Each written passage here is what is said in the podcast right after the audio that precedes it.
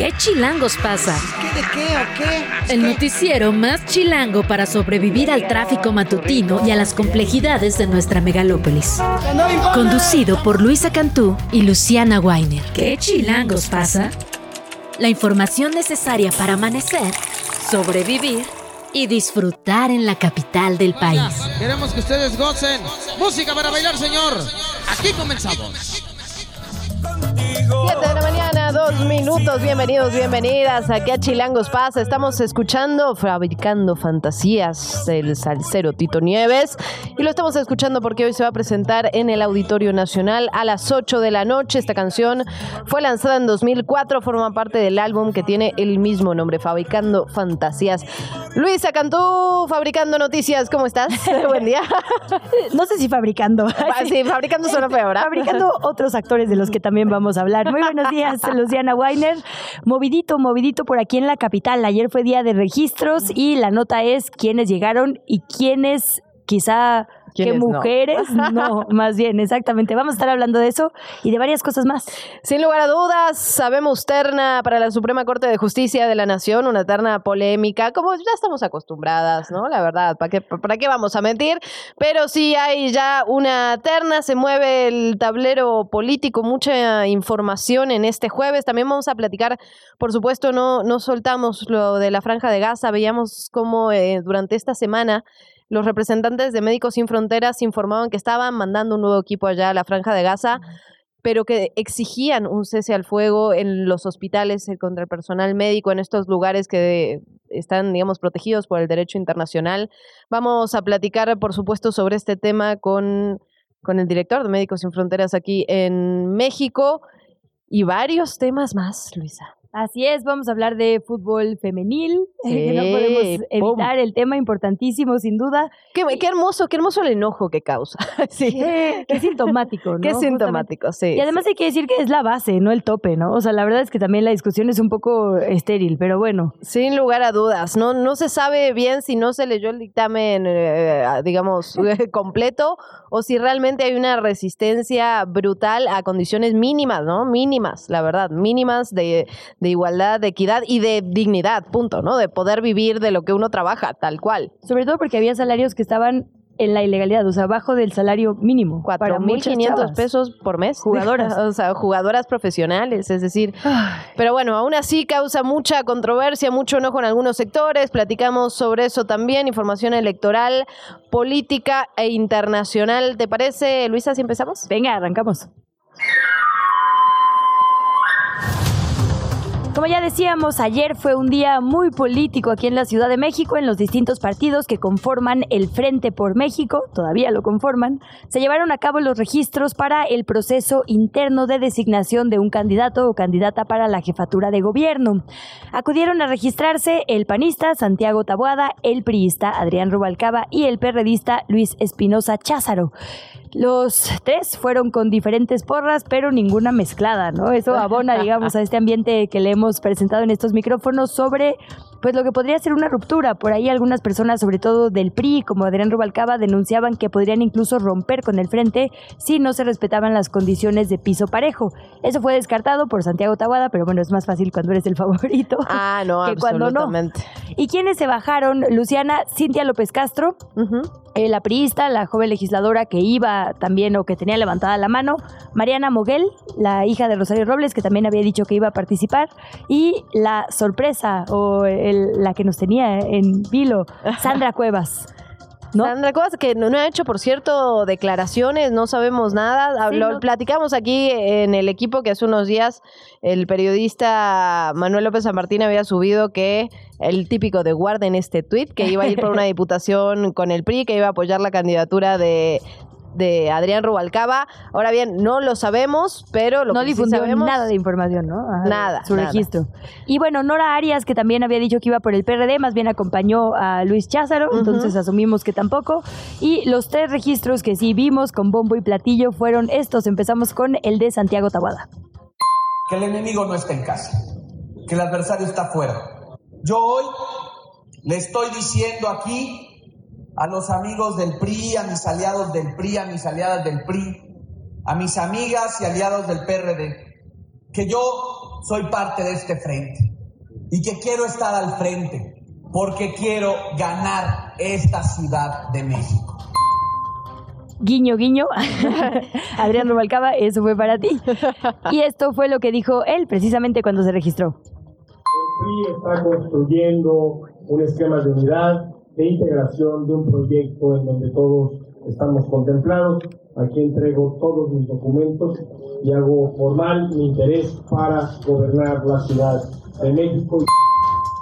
Cerramos este carrusel con el audio de Luis Cházaro, quien acudió por el PRD. Si soy yo, lo haré con toda determinación, como he hecho todas las cosas que he hecho en mi vida, como me ha enseñado a lo largo del tiempo el líder político que es Jesús Zambrano. Pero si no fuera yo, si fuera Adrián, si fuera Tabuada, contarán con todo mi respaldo, siempre y cuando sea producto de un proceso democrático y abierto. El próximo viernes sabremos ya quiénes superaron la primera etapa de acuerdo al proceso, digamos, que designó el propio frente y cumplieron con todos los requisitos para el proceso de selección. Quienes avancen en esta primera etapa participarán en cuatro foros y finalmente en una encuesta. Todo esto va a pasar entre el 19 de noviembre y el 3 de enero. Finalmente, en esos días, en el fin, digamos, formal de las precampañas, sabremos quién se va a enfrentar contra Clara Brugada, la abanderada única de Morena rumbo a la contienda del 2024. Pues estaremos al pendiente de qué ocurra en esta situación, a ver si se llega a los cuatro foros y a la encuesta finalmente en el proceso del frente, a ver si les permiten a los, a los afiliados, a los simpatizantes votar. Eh, en, otros, en otros temas, eh, el precandidato único a la jefatura de gobierno de la Ciudad de México por Movimiento Ciudadano, Salomón Chertorivsky, acudió al Instituto Electoral Local para denunciar actos anticipados de precampaña y la instalación de anuncios y propaganda electoral cometidos por Clara Brugada, Omar García Harfush y Santiago Tabuada. La verdad es que todos y todas, excepto Movimiento Ciudadano, hicieron eh, campaña anticipada, ¿no? Eso estaba clarísimo, ya hasta lo vio el Tribunal Electoral. En fin, se trata de dos quejas, la primera contra los aspirantes morenistas, la otra contra el alcalde con licencia panista, por la realización de actos anticipados de precampaña y campaña, violación al principio de equidad y por el incumplimiento de los lineamientos de imparcialidad emitidos por el Instituto Electoral de esta capital. Vamos a escuchar a. Una en contra de Santiago Tabuada y los partidos que están involucrados con el llamado Frente o Alianza Opositora. Por otro lado, una denuncia contra Clara Brugada, Omar García Jarfush y el partido Morena. Hemos acreditado que desde hace tiempo han hecho trampa, han iniciado anticipadamente las campañas, han gastado y han llenado la ciudad de basura. Bueno, ahí escuchábamos estas denuncias respecto a lo electoral y también lo que ya decíamos, Luisa, la terna, la terna y la renuncia de Saldívar, ¿cómo está eso? Así es, pues sabemos que la Cámara Alta, la de senadoras y senadores, admitió esta renuncia del ministro Arturo Saldívar. Eh, después de que la admitió también el propio presidente a la Suprema Corte.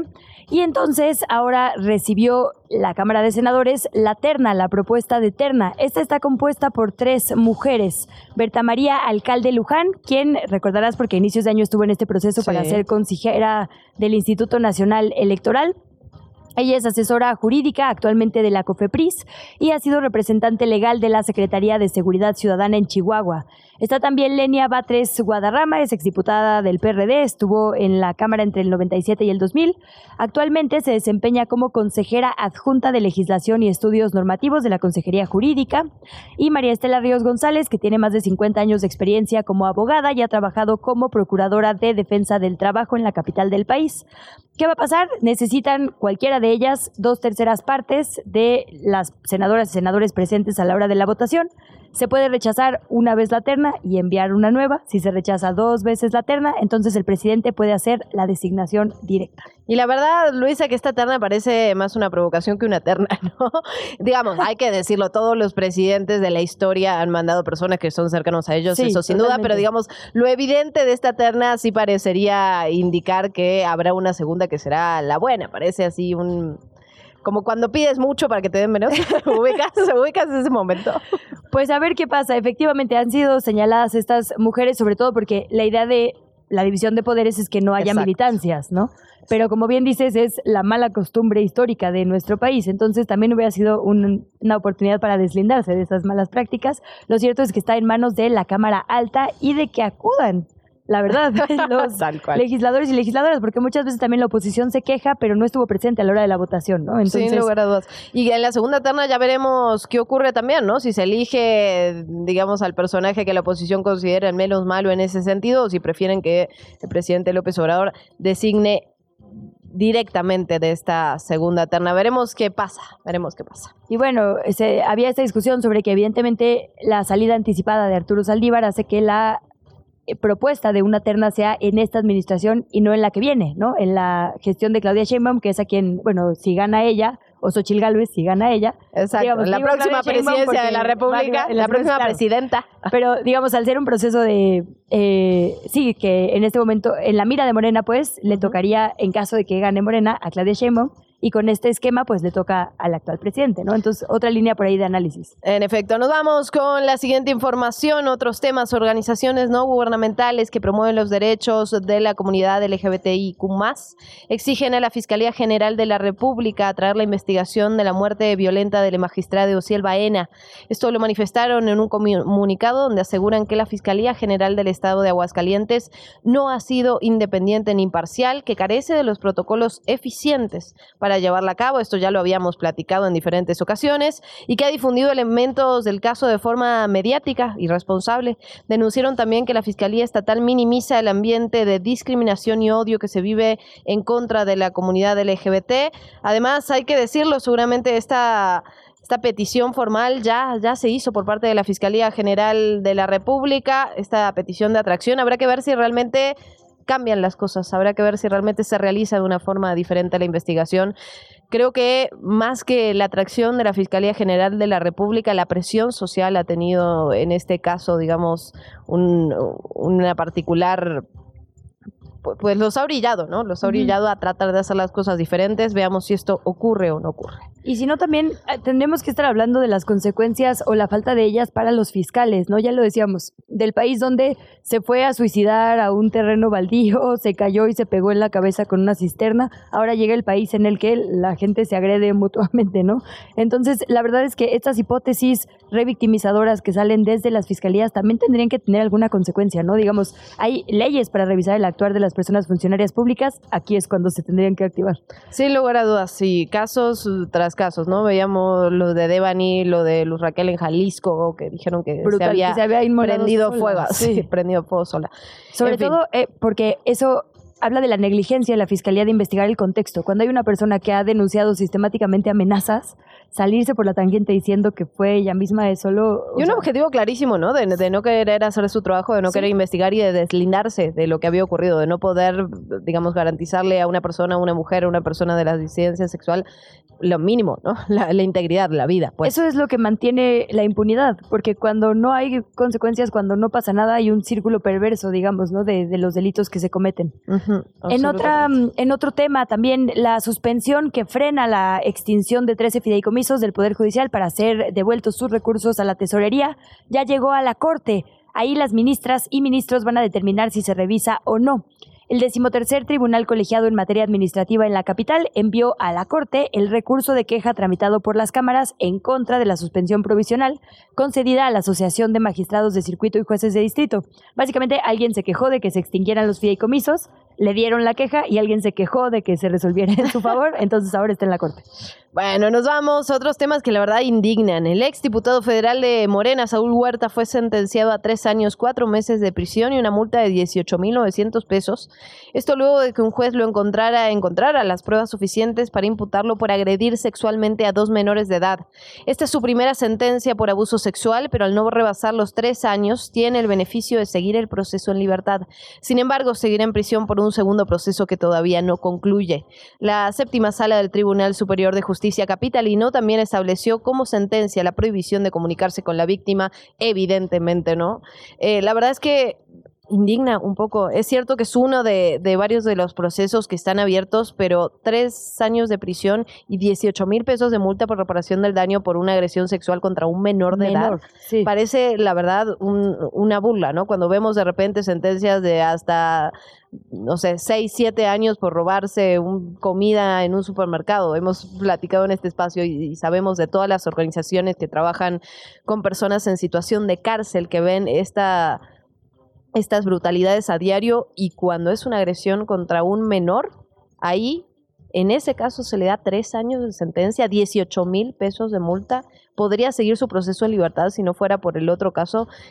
Hemos hablado mucho de la prisión preventiva, pero justamente en este caso es cuando sí aplica violación de un menor de edad. Sí, el tema es el riesgo para las demás personas, ¿no? O sea, el riesgo de contacto para estos menores que, imagínate denunciar, si denunciar en este país es dificilísimo, denunciar con la desventaja justo, ¿no? De ser una niña, niño o adolescente contra una persona adulta y además contra una persona funcionaria pública que tiene poder. Es que eso, eso que dices, Luisa, es, es, es muy particular, digamos, están en una situación de riesgo de particular vulnerabilidad. Cuando escuchamos, cuando nos enteramos de los casos, estos chicos jóvenes, y sus digamos, exacto, venían de una situación de particular vulnerabilidad y este hombre con poder los había, les había prometido un trabajo, les había prometido sacarlos del entorno en el que estaban, un entorno de pobreza. La verdad es que eh, sí indigna, repito, son varios casos y por eso va a continuar en prisión. Y también por eso, porque son varios casos, justo tienes que protegerles. Sí, no, no. Digamos, esa es la única justificación, de hecho, para privar a alguien de su libertad, que pueda seguir lastimando, ¿no? Absolutamente, absolutamente, y más cuando estamos hablando de menores de edad, de niños, niñas, adolescentes.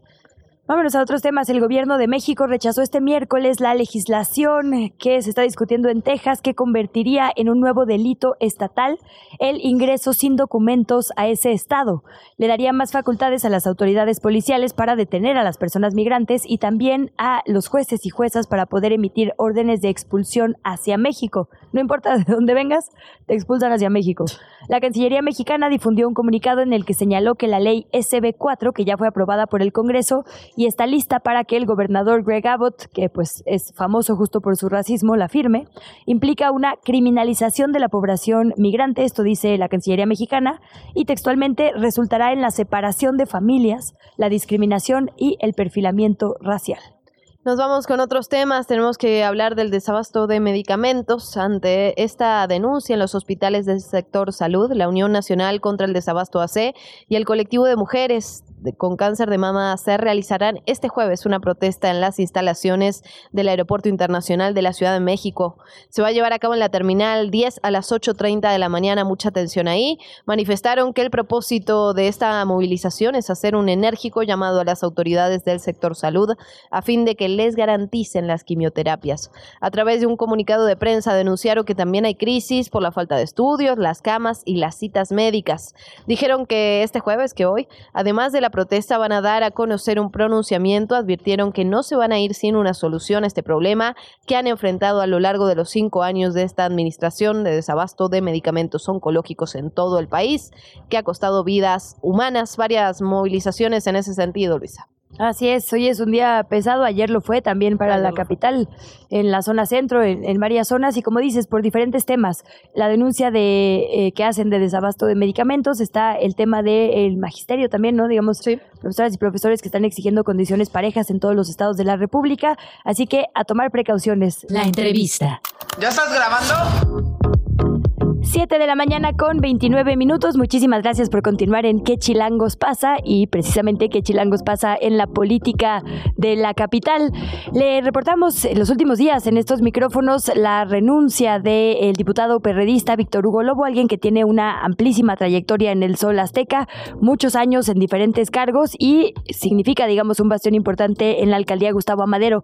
Le tenemos ya en la línea, en comunicación, para preguntarle un poco los motivos y lo que viene para él. Bienvenido diputado. Muy buenos días.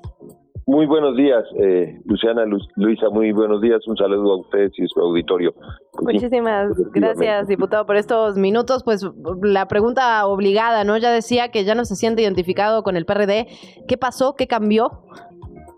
Miren, eh, es importante comentar que nos dedicamos a la actividad pública, a la representación social y por supuesto los institutos políticos, los partidos, tienen una obligación fundamental que es representar a las los ciudadanos sus causas, sus intereses.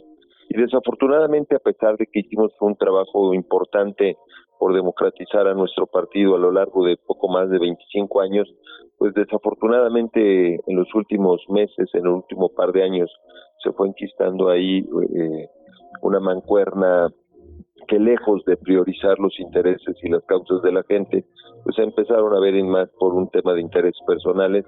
No podíamos nosotros acompañar y legitimar esas decisiones y por eso con muchísima congruencia tuvimos que levantar la mano, levantar la voz y decir pues, que desafortunadamente y con mucha tristeza teníamos que dejar en claro que no podríamos estar acompañando esas decisiones. Nos da mucha tristeza que pues desafortunadamente un eh, instituto con tanta historia pues haya quedado prácticamente copado ahí por por un par de personajes que no le han hecho bien a nuestro proyecto y pues lo más sensato era caminar ya este, de manera ciudadana, de manera independiente, seguir trabajando por las causas de la gente, los ciudadanos nos conocen, saben lo que pueden esperar de nosotros y por supuesto seguir luchando para que esta ciudad siga avanzando en derechos, en libertades, en acciones, programas y pues desde cualquier trinchera nosotros estaremos trabajando siempre en favor de la gente y pues simplemente dejar en claro pues que no estaríamos acompañando una condición de este tipo,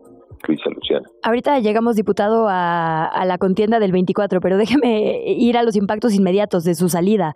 Pienso, por ejemplo, en la ratificación de la fiscal Ernestina Godoy y un montón de temas en las cámaras. Su salida del PRD obviamente reconfigura estas votaciones.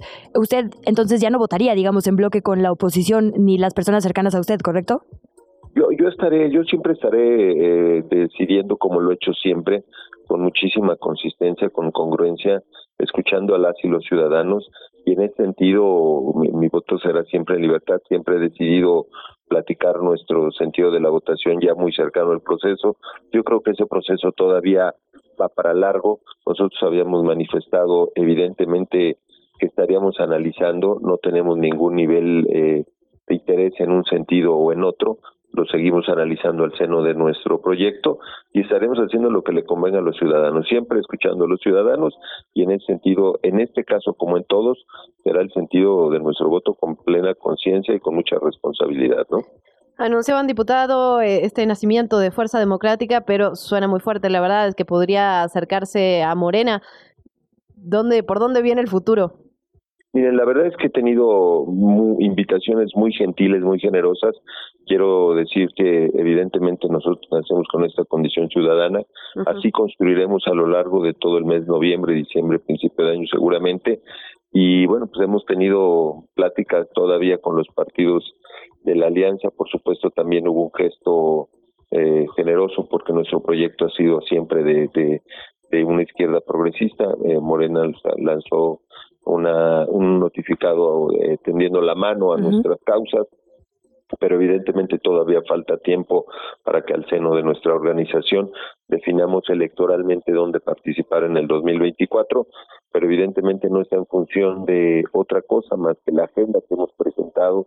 Hoy estamos trabajando en el Congreso, particularmente un servidor ha propuesto leyes eh, secundarias de la Constitución. Nos costó mucho tiempo tener una Constitución en la capital seguimos haciendo la robusta, le tocó al proyecto que nosotros veníamos impulsando, seguiremos trabajando en eso. Entonces, eh, con esa libertad, con esa autonomía y con esa independencia que nos ha dado nuestra historia y la trayectoria que hemos pretendido construir. Pero no se descarta sumarse a Morena, digamos. No, no, no, no, estamos, no hemos recibido, yo no me he reunido con, con uh -huh. algún dirigente de, de este partido o alguna condición en este sentido insisto, más allá del, del, documento institucional que nos mandaron, no hemos tenido mayor eh, acercamiento, por lo que, eh, por supuesto, no se ve cercano. No descartamos, por supuesto, hay voces al interior de nuestra organización que ven más afines a, a este proyecto, pero todavía está lejos de que decidamos cómo participar electoralmente en el 24. Diputado, perdón que le molestemos, nos pide producción que si se puede acercar un poquito al teléfono porque el audio se escucha de repente como lejano y no queremos perdernos lo que nos está compartiendo por acá. E insistir un poco entonces en, este tema de que está usted, digamos, evaluando su futuro político. Eh, ¿qué, cuando se refiere a liderazgos perredistas, ¿a quién se refiere? Porque históricamente le hemos visto, digamos, cercano a eh, ciertas figuras hoy estratégicas para el PRD y pienso, digo, desde Nora Arias, pasando por Elizabeth Mateos, hasta el ex jefe de gobierno Miguel Ángel Mancera. ¿Es con ellas y con ellos el rompimiento o con quién exactamente? Básicamente nosotros eh, hemos visto que el presidente nacional de nuestro partido, las decisiones de los partidos se toman regularmente en los consejos estatales, que son los espacios eh, de representación de la militancia. Los últimos cuatro procesos que le correspondían al Consejo Estatal, en el cual nosotros somos una gran mayoría, nosotros me refiero a 10 de los 16 presidentes de los delegacionales del PRD en la Ciudad de México, fueron eh, prácticamente no escuchados y atrajeron estas decisiones fuera de la ley y fuera del estatuto al Comité Ejecutivo Nacional. Reiteramos, tomamos el pues. partido. Sí, entonces en realidad es este Zambrano y el señor Cházaro, que tiene cuatro o cinco años que llegó al PRD de Guanajuato, se enquistaron, nos despojaron a muchos equipos de los espacios de la Secretaría Nacional, eh, con engaños y ahí con cooptación, y eso lo aprovecharon simplemente para intereses particulares. Entonces, esa condición es particularmente esa mancuerna. Quienes han decidido los acompañó la presidenta en la ciudad y evidentemente, bueno, pues el doctor Mancera pues nunca se afilió al PRD, también es un tema que, que lamentamos, pero bueno, este es, el, es a ellos. Nosotros hemos representado a la militancia, nosotros hemos representado a los equipos, digamos, eh, territoriales, y son esos los liderazgos que estamos trabajando en esta condición, digamos, todos los presidentes, todas las organizaciones, todos los equipos territoriales de la ciudad tomaron la decisión, levantaron la voz, dijeron no podemos acompañar decisiones que están alejadas de lo que verdaderamente es el trabajo territorial, de lo que es la representación social de quienes han sostenido este partido, son de quienes les decimos nosotros, no serán decisiones populares, no serán decisiones que simplemente administran un registro o una marca, porque le están dando la espalda no a los equipos, sino a la gente que hemos representado por años y por eso no podemos acompañar esas decisiones, pues que desde la cúpula, imagínate, el día de ayer con mucha tristeza vemos que se registra este compañero a, la participación de la ciudad cuando nunca ha estado en la ciudad, nunca ha participado en un cargo de la ciudad, nunca ha sido representante de la ciudad, nunca ha sido ni siquiera jefe de unidad o el más modesto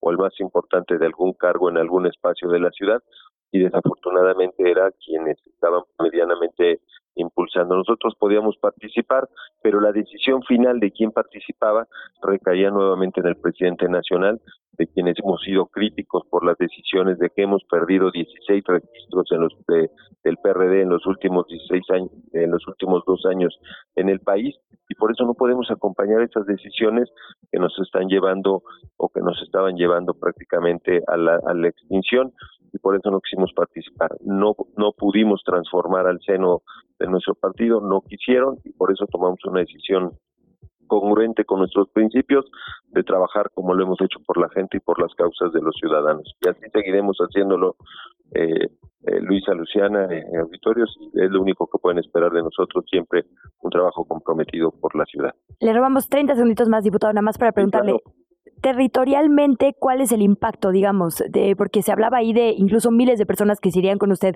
Primero, eh, preguntarle por esto, cuando dice 10 de 16, ¿quiénes son, eh, digamos, las, los encargados del PRD en estas alcaldías? ¿Cuáles son las alcaldías donde el PRD y el Frente van a sentir el mayor impacto? Por supuesto, Gustavo Madero, ¿cuáles son las demás? Bueno, eh, finalmente son los presidentes de Cuauhtémoc, el presidente de Álvaro Obregón, la presidenta de Milpalta, los presidentes eh, hemos venido, por supuesto, trabajando en Gustavo Madero, lo que hemos trabajado en Veneciano Carranza, eh, David Nava en Iztacalco, hemos venido también trabajando con el, el, tema de Azcapotzalco, me falta Miguel Hidalgo, eh, todos ellos, los presidentes de estas 10 alcaldías, son los que están trabajando, Juan Calvo, David Nava, Arturo Ramírez, Mayra Rojas, estos presidentes son los que están trabajando con nosotros y nosotros son donde metimos el trabajo puntual de las elecciones en el 2021. Este equipo, yo quiero comentarles, el 65% del Consejo Estatal, que digamos son los representantes que obtuvieron los votos en el 2020 y que conformamos la elección del 2021, 65% de estos consejeros, de los 90 que integran el Consejo, acompañaron esta renuncia. Está decidido por cinco integrantes del comité estatal, que es el directivo, Omar Trip, Gerardo González, un servidor, pues somos los tres de los cinco que integran el comité que salimos de este espacio y por eso es que hablamos de que afiliados a nuestro equipo son 65 mil ciudadanos. Nosotros metimos particularmente, por ejemplo, en la elección 2021 el tuvo 60 mil votos eh, que directamente corresponden al trabajo de este equipo, otros 25 mil en Álvaro Obregón, otros 18 mil en Venustiano Carranza, otros tantos en Coyoacán. Y por eso es que sin un asunto de, de, datos eh, diferentes a la realidad, porque podemos, nuestra intención de votos hacia el 24, evidentemente en una elección eh, presidencial se incrementa, pero ese es el número de compañeros afiliados a nuestra organización que estamos tomando la decisión de caminar de manera independiente para los siguientes eh, meses y, para el siguiente proceso hacia el 2024 y de aquí en adelante como organización eh, autónoma pues seguir trabajando por nuestras causas, por nuestras luchas y por la gente, ¿no? Pues diputado, agradecerle, agradecerle este tiempo, por supuesto, vamos a estar dándole seguimiento a este tema, veremos el impacto que esto tenga en el PRD y el futuro también de su, de su grupo. Agradecerle, Víctor Hugo Lobo, gracias. Gracias, Luisa, gracias, Luciana, muy buenos días a todos y pues estaremos informándoles y gracias por el espacio muy buen día a todas y todos. Muy buen día. Buenos días. ¿Qué chilangos pasa? En los medios y en las redes sociales. Y ahí nada más apuntar, hoy el Universal trae una nota que literalmente dice Nora Arias, quien fue compañera de Víctor Hugo Lobo, o no sabemos si es, digo, es información, digamos, solo de trayectoria, eh, se quedará a dirigir el PRD en la Ciudad de México. Se bajó de esta contienda por la jefatura de gobierno. Entonces, pues sí, importante este rompimiento entre cúpulas perredistas históricas y particularmente ahí en la GAM, ¿no? No, y justamente lo decíamos, ¿no? Acompañó ayer a Luis Cházaro a, a proponerse para la primeración a la jefatura de gobierno. De hecho, ahora Víctor Hugo Lobo decía la presidenta del PRD en la ciudad, sin nombrar a nadie, ¿no? Bueno. Bueno, veremos qué pasa en ese sentido. Mientras tanto, revisamos lo que ocurre en medios de comunicación y redes sociales. En principio nos vamos hasta Twitter, nuestro medio preferido. Ahí Mónica Cervón hace un hilo que me parece muy, muy interesante y que está relacionado justamente con la magistrade y este caso y el accionar particularmente de la Fiscalía de Aguascalientes. Dice Mónica Cervón, no es la primera vez que esta Fiscalía adelanta conclusiones, utiliza prejuicios y pasa sobre familias de víctimas para dar carpetas o investigaciones que golpean al Estado en su línea de flotación, la seguridad. A ver, en enero, dice ella, el fiscal se apresuró a afirmar que la muerte violenta de Cintia Natalí no era un feminicidio. Para eso mostró y describió públicamente evidencias muy cuestionadas, es decir, lo que ellos consideran evidencias de una investigación que estaba en curso. El papá de Cintia sufrió un infarto, así de brutal. En noviembre del 22, Jesús Figueroa dijo que una parvada de pájaros habría hecho caer estrepitosamente el helicóptero en el que viajaba el entonces secretario de Seguridad, un hombre cercano a García Luna, recordamos este caso. El piloto tenía más de 20 años de experiencia experiencia. Eso lo dijo dos días después de que cayó la nave en donde murió Porfirio Sánchez, que acababa de salir de un penal federal acusado de tortura y que antes de morir se encontraba cateando domicilios. Ah, recuerda también un caso en 2020 de una niña de 5 años. Ahí también la, la fiscalía salió a dar declaraciones abruptas. Es decir, hace un recuento, no, no vamos a leerlo todo, pero hace un recuento de varios casos donde la fiscalía de Aguascalientes en particular se adelanta a las investigaciones, sale a dar declaraciones a medios y información que no está comprobada, ¿no? que no está investigada, donde no se ha hecho todavía el trabajo. Por lo tanto, bueno, suma un poco a esta discusión con datos duros, con casos puntuales, ya lo decíamos, ¿no? Ocurre en todo el territorio nacional, tenemos ejemplos en Nuevo León, en Jalisco, es decir, en muchas entidades de nuestro país, cuando la fiscalía se adelanta, trata de deslindarse, ¿no? De, hacer su trabajo, básicamente culpa a las víctimas de su propia muerte, muchas veces con teorías realmente que desafían cualquier tipo de verosimilitud posible. Interesante, interesante sin lugar a dudas este hilo de Mónica Cervón. También le recomendamos un reportaje que publica Cedric Raciel, eh, titulado La Fiscalía advierte un desfalco de 3.290 millones de pesos en la gestión de Murillo Karam como procurador. Eh, la verdad es que difícil como ponerle palabras propias a lo que Cedric escribe tan perfectamente, entonces mejor lo voy a leer. Eh, las deudas del exfiscal general Jesús Murillo Caram con la justicia están lejos de saldarse. El que fuera titular de la Procuraduría General de la República entre el 2012 y 2015, durante la administración del priista Enrique Peña Nieto, ha conseguido hace unos días una pequeña victoria en uno de los dos procesos judiciales abiertos en su contra. Particularmente aquí está hablando del de, la desaparición de los normalistas de Ayotzinapa. Su defensa logró que un juez le concediera la prisión domiciliaria, alegando problemas de salud y su edad, tiene 75 años. La decisión del juez solo surte efecto en una de las causas judiciales en contra de este fiscal. A la par de los asuntos por tortura, desaparición forzada y obstrucción de la justicia, la fiscalía que encabeza Alejandro Hertz ha armado nueve expedientes en contra de antiguos colaboradores de Murillo Karam por malos manejos de recursos públicos. Y ya lo decíamos, como lo dice el título, el daño al erario son 3.290 millones de pesos. ¿Qué quiere decir? No se está acusando directamente a Murillo Karam de este desvío millonario de recursos, pero sí su círculo inmediato, el núcleo con el que trabajó. Estamos hablando de quien fue su oficial mayor, Judith Araceli Gómez, y dos exfuncionarios más que también compra, eh, son acusados por compras de bienes a sobreprecio, robo literalmente de dinero en efectivo y contrataciones manipuladas. Esto, digamos, la introducción a un amplísimo reportaje que presenta Cedric Graciel en El País, en la sección de México.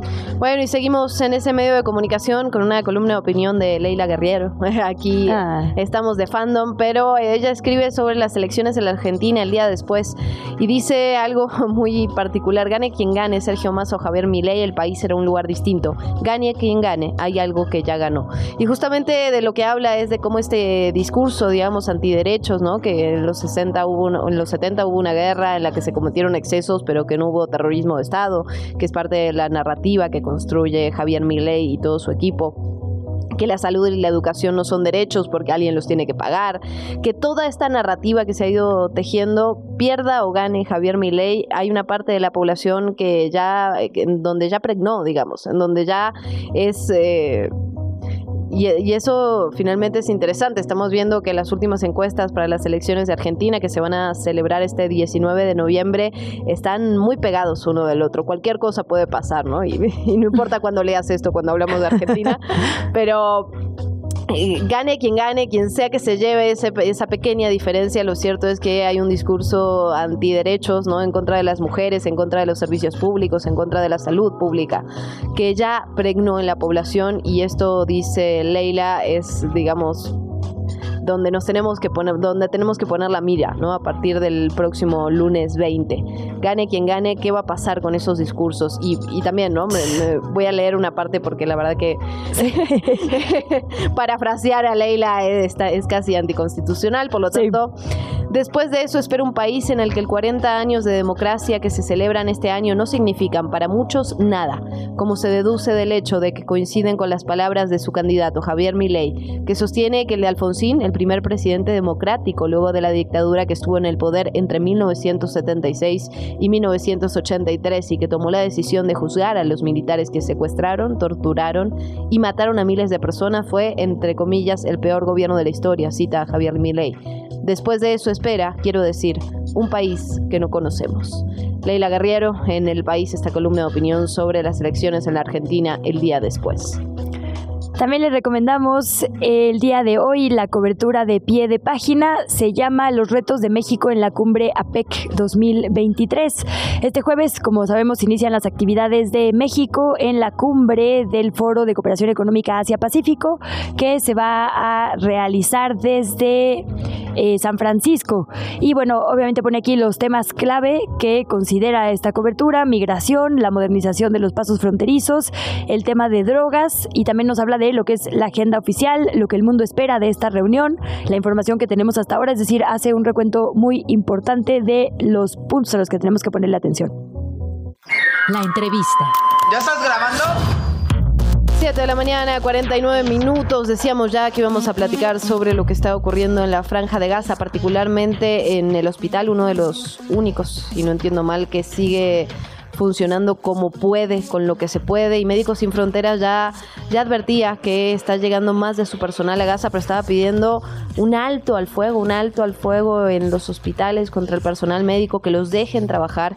Y por eso vamos a platicar y agradecemos mucho, mucho esta comunicación a José Luis Michelena, director ejecutivo de Médicos Sin Fronteras para México y Centroamérica. José Luis, qué gusto saludarte, bienvenido. Muy buenos días, Luz, Luisa, y muchas gracias por el espacio. Bienvenido. Le saludamos por acá a Luciana Weiner y Luisa Cantú. Eh, preguntarle sobre la situación actual. Hablamos en estos micrófonos hace un par de semanas y la situación parecía no poder ponerse peor y la verdad es que cada día vemos imágenes más atroces. Reportan en la propia página de Médicos Sin Fronteras gente siendo amputada sin medicina, sin acceso a medicamentos, bebecitas, bebecitos tratando de sobrevivir sin electricidad. Hagamos un corte de caja. ¿Qué están viendo las médicas y los médicos de Sin Fronteras? Claro que sí. Eh, pues mira, la situación sigue siendo desesperada, como mencionan. Eh, actualmente, de los 35 hospitales que había en Gaza, solo nueve están funcionando parcialmente. Y bueno, como hemos visto estos días, pues el foco está en el Hospital Al-Shifa, que es el más grande, que en estos días fue, eh, pues sí, tomado por el ejército de Israel. y bueno, pues la situación allí es desesperada. nosotros, estaba yo viendo un reporte del director del hospital, que no es personal de Médicos Sin Fronteras, habla de que ahí todavía hay 650 pacientes, 45 eh, de ellos son personas que necesitan diálisis eh, peritoneal, digamos, eh, y 36 bebés prematuros, que se, que se ha estado mucho hablando de eso, ¿no? Pero pues obviamente sin combustible, sin electricidad y sin suministros, pues la capacidad de los equipos, tanto los locales como los de Médicos Sin Fronteras, pues es súper limitada para poder atender a los heridos. Y estamos viendo y seguimos viendo estas escenas de procedimientos quirúrgicos hechos sin anestesia o con anestesia local eh, parcial, digamos, este, y, otras situaciones que verdaderamente impensables en términos de práctica médica, digamos, a las que se están viendo forzados a realizar. Eh, en el hospital hay aproximadamente 500 miembros del personal médico de distintas eh, locales y, de, otras organizaciones como la nuestra y aproximadamente 5.000 refugiados. Eh, y por otro lado, pues nuestros equipos están tratando de también apoyar a otros hospitales que siguen funcionando parcialmente en otras, en otras zonas. Y como mencionabas, pues logramos ingresar eh, por primera vez un equipo entró desde, desde Egipto por el paso de Rafa, eh, 15 eh, compañeros internacionales que eh, buscan reforzar las capacidades y, sobre todo relevar a estos colegas que han estado trabajando estos ya 41 días hoy. Desde que comenzó la escalada, pues hablamos de intensivistas, cirujanos, anestesistas, etcétera, que, buscan eh, proveer, pues, eh, reforzar el, apoyo a la, población. Sin embargo, este equipo no puede moverse más allá del sur. En Han Yunis van a estar basados y necesitan garantías para poderse mover más al norte, que es donde las necesidades son más acuciantes. Eh, entonces, pues claramente seguimos insistiendo en la necesidad de un alto al fuego, de un cese de las hostilidades. El día de ayer, como vimos, pues se, decretó esta resolución en, en el Consejo de Seguridad, pero que nos parece insuficiente porque son solo eh, pues pausas, ¿no? Y no un cese al fuego y pues se queda muy corta en términos de, las necesidades y de, sobre todo de la garantía de seguridad tanto para la población civil como para, para el personal que está intentando llevar ayuda. ¿Cómo está la situación de suministros básicos, director? Pienso evidentemente en alimento, en agua, en luz. ¿Qué les llega desde sus compañeros que están en la zona de la franja de Gaza? sigue muy mal eh, en términos de, todo, de alimentos, de acceso a agua potable, sin combustible, las, las plantas de tratamiento de agua de mar que se utilizaban para, para, pues sí, para desalinizar y proveer agua potable a la población, pues no están funcionando eh, y obviamente el, aunque han entrado ya, como hemos visto, pues diversos convoys y camiones con, con, suministros pues siguen siendo muy pocos y sobre todo que sin combustible y sin la capacidad de moverlos al norte por cuestiones de seguridad pues no ha sido distribuida, digamos, de manera adecuada para, por ejemplo, llegar al hospital al Chifa, ¿no? Eh, entonces, eh, pues sí, la situación sigue también siendo muy desesperada y por eso los, los, los compañeros médicos pues siguen siendo, eh, siguen viendo forzados a hacer estas, estas eh, prácticas médicas con desinfección con vinagre y, etcétera, cosas terribles que están sucediendo eh, eh, pues sí, en los hospitales para atender a los heridos. ¿no? Terrible, es, que sí, de verdad que no hay palabras para describir lo que nos han reportado colegas, eh, sobre todo desde la prensa. Tenemos que hacer una pausa. ¿Nos podría esperar un minutito o quizá dos en línea? Regresamos con usted. Gracias, director ejecutivo de Médicos Sin Fronteras, José Luis Michelena. Volvemos, pausa. Estás escuchando ¿Qué chilangos pasa? Ya volvemos. Radio Chilango, la radio que... Viene, viene,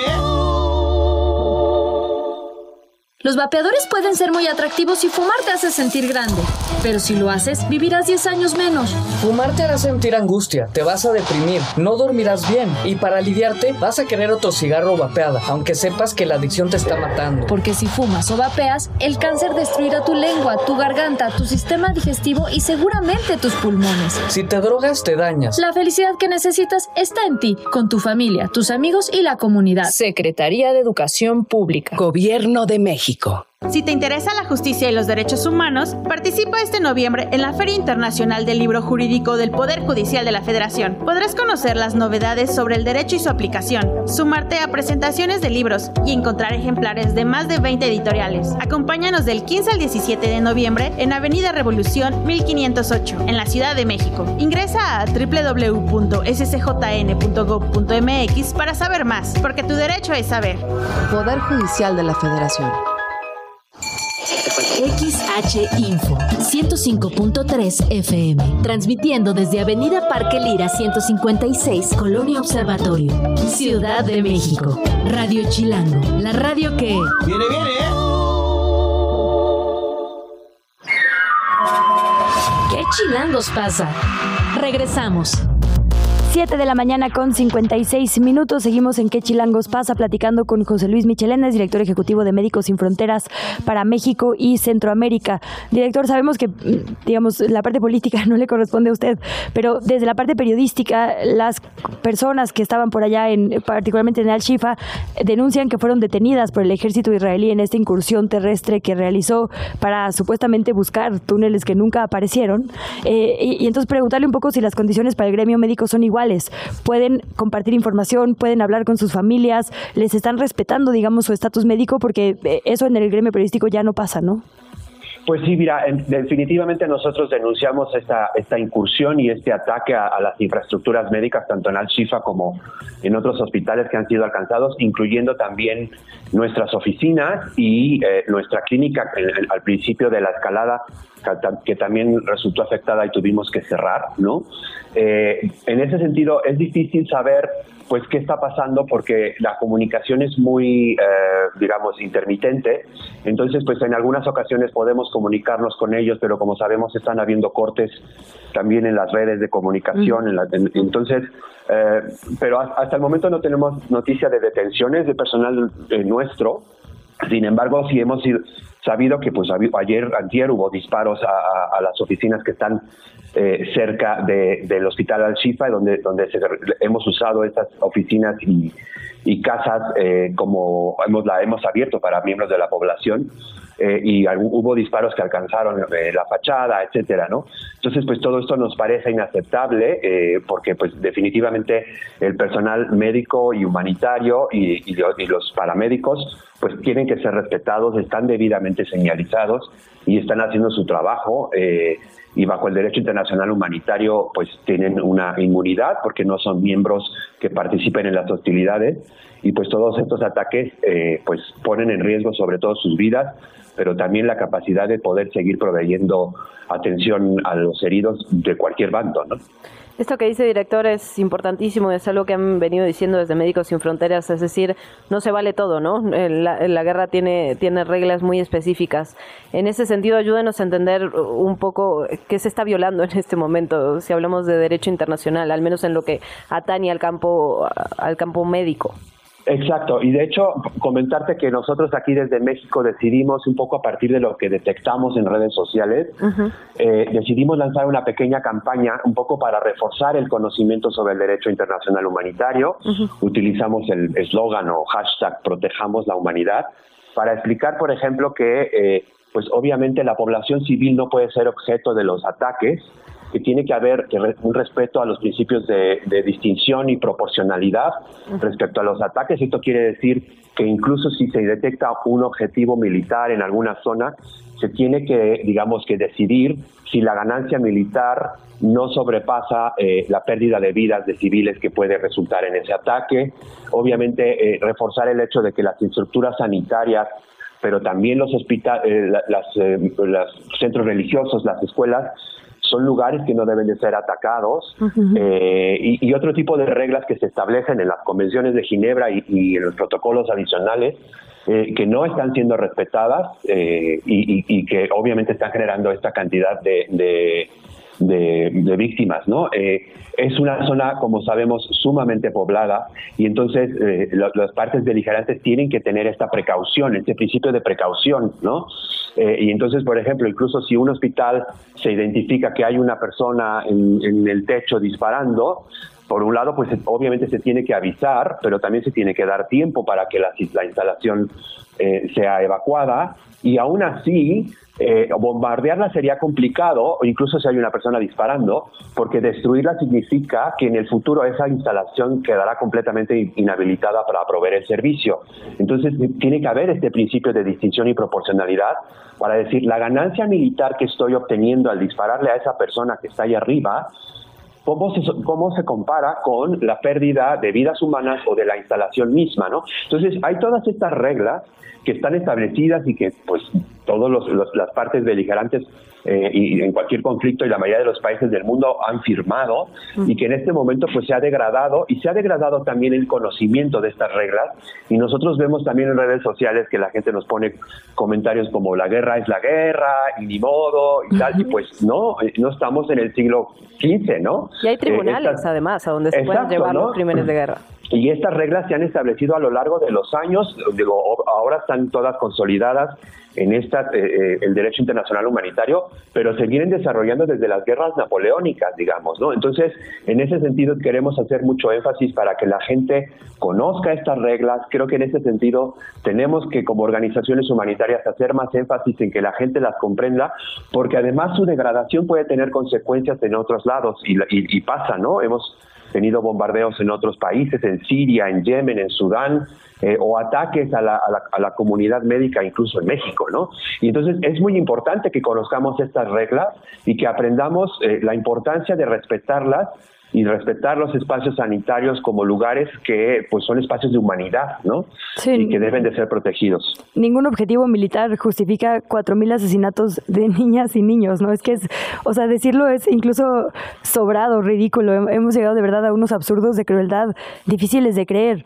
Eh, director, sé que es una pregunta que quizá pues no sé, no suene vacía a tanta distancia, pero ¿hay algo que se pueda hacer desde México? Pues mira, yo creo que en ese sentido, eh, y como lo estamos un poco viendo, todas estas eh, manifestaciones y, sobre todo, pues que no tengan una posición política, sino que llamen a un cese al fuego, eh, son muy importantes porque estamos viendo ya que muchos gobiernos están al menos cambiando su posición. Hay que decir que quizás México no sea como un actor que, tenga como mucha injerencia, pero, pero sí es miembro de la Asamblea General de las Naciones Unidas, ¿no? Entonces yo creo que como comunidad, no solo mexicana, sino internacional, que llamemos a que, digamos, que se regrese a un espacio de humanidad, sin, sin, digamos, sin juzgar si fue válido o no el ataque, etcétera, porque eso es otra parte, digamos, del, del proceso legal que se tiene que hacer y se tendrá que hacer, pero en este momento lo que estamos pidiendo es simplemente que regresemos a un contexto de humanidad mínima, ¿no? Y eso yo creo que todos lo podemos reclamar como ciudadanos del mundo, ¿no? Eh, y, es muy importante eh, porque de alguna manera todos estamos perdiendo en esta situación un poco de humanidad y creo que tenemos que defenderla. Un cese al fuego urgente, humanitario y con la necesidad de que se puedan hacer además estas cuando, cuando hablan de evacuar los hospitales, ¿no?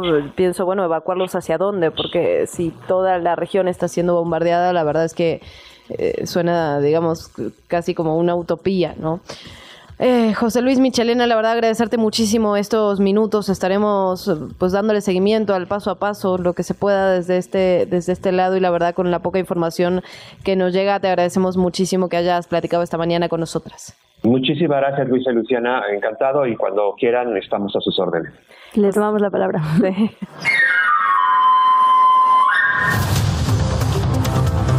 8 de la mañana con 4 minutos. Gracias por seguir con nosotras en Radio Chilango y en qué Chilangos pasa. Vamos al segundo resumen de información. La fiscal local, la de la Ciudad de México, Ernestina Godoy, está presente en estos momentos en Iztacalco. Se lleva a cabo por allá el despliegue de un operativo que busca reducir los índices delictivos. En la presentación de este proyecto, Ernestina Godoy informó que ya está en el último tramo del proceso para su ratificación o no, dependiendo del Congreso, para estar cuatro años más al frente de la Fiscalía. Recordó que parte de este proceso implica la participación ciudadana. Cualquiera puede decir si está de acuerdo o no y hacerle llegar su opinión al Congreso. Escuchamos la voz de Ernestina Godoy. Muchas gracias, porque sé que muchos ciudadanos y ciudadanas han manifestado sus opiniones. Quiero decirles que llevamos más de 50 mil opiniones favorables a la, a la ratificación. Vamos a estar nos estamos sujetando a la legalidad y espero que ahora que está en manos del Congreso de la Ciudad de México, los diputados y las diputadas evalúen el trabajo que se ha realizado por un gran equipo que conforma la Fiscalía. Nos vamos ahora con otros temas. Mañana fría, helada aquí en la capital, ya lo platicábamos. En cinco alcaldías particularmente se activó la alerta amarilla debido a las bajas temperaturas. Hablamos de Álvaro Obregón, Coajimalpa, Magdalena Contreras, Milpa Alta y Tlalpan. Esas son las demarcaciones en donde habrá temperaturas de entre 4 y 6 grados como mínima. La máxima seguramente será mucho más. Esto lo informó la Secretaría de Gestión Integral de Riesgos y Protección Civil Capitalina. El gobierno de la Ciudad de México lanzó la campaña No la dejes correr, cierra la llave. Es una estrategia para exhortar a las y los habitantes de nuestra ciudad a reducir el consumo del agua y a evitar su desperdicio. Esto ante la escasez que estamos viviendo aquí en la zona metropolitana. El jefe de gobierno, Martí Batres, destacó la importancia de ahorrar agua en los hogares y sugirió algunas acciones, bajarle al tiempo en el baño, cerrar el agua cuando nos estamos enjabonando las manos, evitar el uso de mangueras para limpiar la la calle o lavar los coches. Batres dijo que su administración va a tomar medidas para optimizar el servicio del sistema Cutzamala ante la situación que calificó como crítica de este. Entre las medidas están la rehabilitación del sistema Chico Nautla, que abastece tanto al Estado de México como a la capital. Además, se inauguró la planta potabilizadora en la presa Madín y se está desarrollando, se están desarrollando proyectos en los lagos Zumpango y Chico como nuevas fuentes de abastecimiento. La voz de Martí Batres vamos a impulsar una campaña de ahorro de agua. Es muy importante cambiar el patrón de consumo del agua en la Ciudad de México, bañarnos en menos tiempo, cerrar el agua cuando nos enjabonamos las manos, no utilizar eh, el agua con la manguera para barrer la calle con el agua, no derrochar el agua cuando se lava el coche está muy bien, digamos, hablar de medidas generalizadas, pero la verdad es que tendría que haber acciones focalizadas, ¿no? Porque hay zonas de la ciudad que en este momento no tienen nada de agua y pienso la propia alcaldía de Coyoacán, por ejemplo, ¿no? Las colonias, digamos, de altos ingresos tienen ahorita agua sin ningún tipo de recorte y a dos minutos, ¿no? Zonas como la Santo Domingo, que justo ayer me contaban algunas personas que viven por allá, no hay agua y no la habrá por 15 días, nada, ni una gota. Entonces, más bien ahí, pues sí, apelar a la solidaridad, digamos, y a las acciones ciudadanas, pero tiene que haber acciones muy focalizadas. Se intentó con este pago diferenciado, ¿te acuerdas? de tarifas a partir de justo lo que ya podríamos calificar como un exceso, o sea, si gastabas más agua de la que necesitamos, la verdad, en ciertas colonias, se había eh, logrado un pago, digamos, diferenciado, pero ni eso es suficiente. Y el impacto es muy desigual. Y algo que también hemos platicado en este espacio, las acciones individuales sin lugar a dudas son importantes, sí, pero la política pública en general pienso, por ejemplo, en las fugas, ¿no? Que son, digamos, una de las principales responsables de del desperdicio de agua potable en esta capital y que las acciones no son suficientes. Entonces, podemos lavarnos las manos en cinco segundos, cerrar la llave, pero si no hay una acción conjunta de política pública que también relaciona a las empresas que gastan muchísima agua. Sí, hay industrias que justo chupan literalmente del subsuelo muchísima agua para sus productos, ¿no? Tendría que esa ser la prioridad.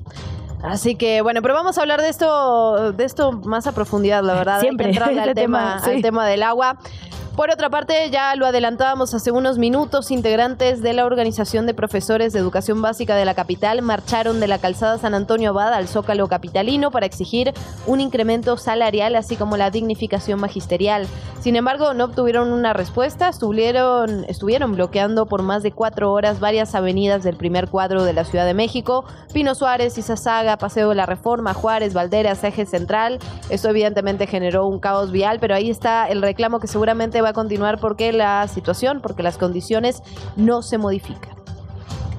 Como parte de las acciones para modernizar la red de peaje del sistema de movilidad de la Ciudad de México, la red de transporte de pasajeros, RTP, informa que a partir del próximo 21 de noviembre se va a iniciar la prueba piloto de ingreso a unidades únicamente con tarjeta de movilidad integrada.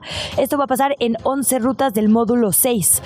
Cabe mencionar que van a conservar sus respectivos costos, es decir, no va a haber un cambio de tarifa, y los mismos horarios, de lunes a viernes de 5.30 de la mañana a las 11 de la noche y sábados de 6 de la mañana a 23 horas, los domingos de 7 a 23 horas. Lo que sí, ya no va a poder pagar en efectivo, únicamente con la tarjeta de movilidad integrada. Desde la semana pasada, por cierto, se están repartiendo volantes para informarle a las personas usuarias en estas rutas que serán parte del programa piloto. Bueno, lo, hablando de pagar en efectivo, lo que sí va a poder pagar son los boletos de la nueva aerolínea mexicana de aviación, operada por la Secretaría de la Defensa Nacional, por la Sedena, ya lo sabíamos, porque reinició con la venta de boletos que había dejado inconclusa. Los usuarios que ya reservaron su vuelo ya pueden concluir ahora con el proceso de pago. Van a recibir un correo, ahí te van a indicar, digamos, todos los pasos, el paso a paso de cómo realizarlo. La aerolínea anunció que a partir del 25 de noviembre va a empezar la venta de boletos, nueve destinos de los 20 que se había ofertado. Estamos hablando de Acapulco, Guadalajara, Huatulco, Monterrey, Mazatlán, Oaxaca, Puerto Vallarta, Villahermosa, Ixtapa y Cihuatanejo. Las personas que habían reservado para el Bajío, para Ciudad Juárez, para Campeche, Chetumal, Cancún, Cozumel, Hermosillo, La Paz, Mérida, San José del Cabo y Tijuana, eso sí será a partir del 25 de noviembre. Ahí van a recibir este correo con las instrucciones.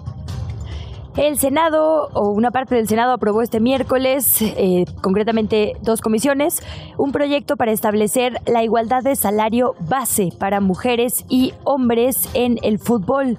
El proyecto tiene como objetivo que las mujeres deportistas, particularmente quienes son profesionales en la Liga MX ganen un salario base para hacer el mismo trabajo que hacen los hombres. Esto ha generado, ya lo decíamos, muchísimo rechazo. Yo no termino de entender por qué. O sea, como, bueno, es que a ver, la presidenta de la Liga Femenil mandó una carta diciendo que esto podría acabar con el fútbol. Eh, ¿Cómo? O sea, ¿cuál es el argumento, no? Pues el argumento es básicamente económico. Ella dice, se gastó tanto en el 2022, vamos a tener que gastar tanto para pagarle de forma decente a nuestra jugadora. Estamos hablando de jugadoras que ya lo decíamos, ganaban 4.500 pesos mensuales. No es, la, no es la situación de todas, hay que decirlo. Pero hay, digamos, una falsa narrativa, ¿no? De que entonces Henry Martin va a cobrar lo mismo que una jugadora de fútbol femenil, que no es así. Estamos hablando de un salario base. A partir de ahí se empezarían a sumar todo lo que tiene que ver con el patrocinio con la experiencia. Es, es evidente, digamos, que una liga de más de 150 años, si no me equivoco, no está en el mismo lugar que una liga que lleva mucho menos tiempo. Ahora bien, ¿tenemos que transitar hacia una igualdad sustantiva de salarios? Sí, sí, claro que sí hay que empezar a hacer pequeñas acciones que empiecen a subsanar esta desigualdad. Estamos hablando de, a ver, seguro médico, digamos, son condiciones básicas, ¿eh? Básicas. Sí, que no tienen que ver con el fútbol, sino con condiciones generales de empleo, pues. Tal cual, ¿no? Tal cual. Eh, si fuera cualquier otro ámbito, no lo estaríamos discutiendo, Luisa. Sí, y la verdad es que sí se debería discutir los topes a la Liga Mexicana, porque justo son un mercado que especula brutalmente y que con el que nadie se mete por los actores tan poderosos que significan, ¿no? Ya lo vimos ayer. Exactamente. Nos vamos a otros temas, como apoyo a los consumidores en este buen fin, la alcaldía Magdalena Contreras aquí en la capital ha anunciado que va a ofrecer transporte gratis y seguro del 17 al 20 de noviembre por el operativo Buen Fin 2023. La Magdalena Contreras pondrá a disposición cuatro puntos de salida y tendrán salidas cada dos horas a las 6 de la tarde, a las 8, a las 10 y a las 11.30.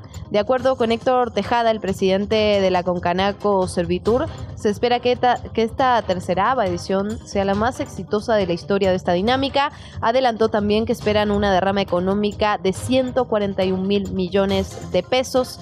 Así que bueno, el buen fin se acerca, estamos sanada. Estaremos pendientes de ese tema también.